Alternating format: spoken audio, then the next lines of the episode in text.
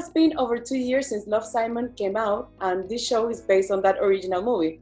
How does this show, Love Victor, will be different itself from the movie? Um, it will be different in many ways. One, it's a leading Latinx cast obviously. The family is latinx. And um, also victor's story is way different from simon's story so you're going to be able to follow his journey and you know his struggles and understand them. And in this show you all had to move to a new city and start from zero a new life. What are the positive aspects and main challenges that you had to face adjusting to a new city and being on a new school? I feel like for Pilar, there's a lot more, you know, cons as opposed to pros because you know she really doesn't like the fact that they moved. She had to leave all of her friends. She had to leave her boyfriend and all of that. But um, i think like sooner or later she ends up getting used to it for sure. Yeah for some people it might be hard to start from zero in a new school but some people see it like it's a fresh new start like new beginning. exactly. Also love victor shows the importance of being yourself while trying to fit in and to be accepted by others. Why do you think sometimes it is so hard, especially for teenagers, to be accepted for you who you truly are? I feel like a lot of the time people feel like they're alone, and by people I mean me as well. They feel like you know they're not really understood, and so I think that's definitely something that makes it hard because they're like, oh my god, what am I gonna do? You know, I'm by myself in this, and people aren't gonna understand me. So I think that's yeah. definitely one of the reasons.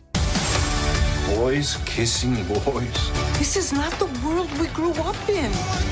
And one of the main issues that is reflected in Love Victor is the struggle about sexual orientation. It captures the anxiety of coming out. What does Love Victor series is trying to portray about this topic? Basically, that everyone's story is different. You know, every everyone's story is unique, and you know. And it also shows that everybody deserves love. Yes, for sure.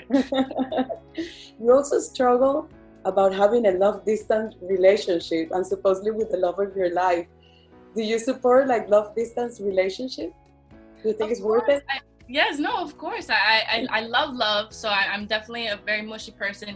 Pilar, on the other hand, you know, she is having a very, very hard time and difficult time dealing with it. So I mean, it's been really hard for her, but at the same time, she is 14 years old. So does like, yeah. does she really need to be dealing with a long distance relationship at 14? Yeah, maybe um, later on, but not so. Yeah, yeah.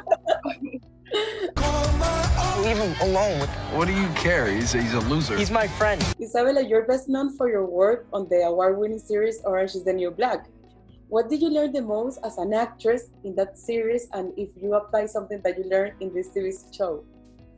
Oh my gosh, I learned so much from that show. I mean, it, it's so funny because the characters in both Orange is the New Black and Love Victor, they're both kind of similar in the way that they're very rebellious so yeah. I think I really, really learned from Orange is the New Black, and I prepared for that for Love Victor. Um, and you know, getting to work with like Elizabeth Rodriguez, who played my mother on Orange is the New Black, was really fun, and I, I learned a lot from her. And talking about being rebellious, how would you describe your relationship with your parents? in the show my relationship with my parents right now it's not on very good terms because obviously they had to sacrifice a lot to move back to move to atlanta and stuff like that so pilar, pilar is really not having it. She really doesn't like the fact that they had to move and stuff like that. So they're they're working on it. They're working on their relationship throughout the series. And do you think it's normal to have that kind of relationship for teenagers with their parents? Like they don't understand each other that much with these kind of changes? Oh, of course, of course. Yeah. I remember when I was 14, I was Pilar's age, me and my mom, we went at it all the time over like the silliest little things. And I thought that I knew it all, you know? So I think it is really normal and what did you enjoy the most about playing the character of the younger sister of Victor? I think I enjoyed being able to like tease him all the time because you know even offset when we weren't filming like we really grew to be like brother and sister so it was really fun. 16 will be the year I finally figure out what I want. Love, Victor.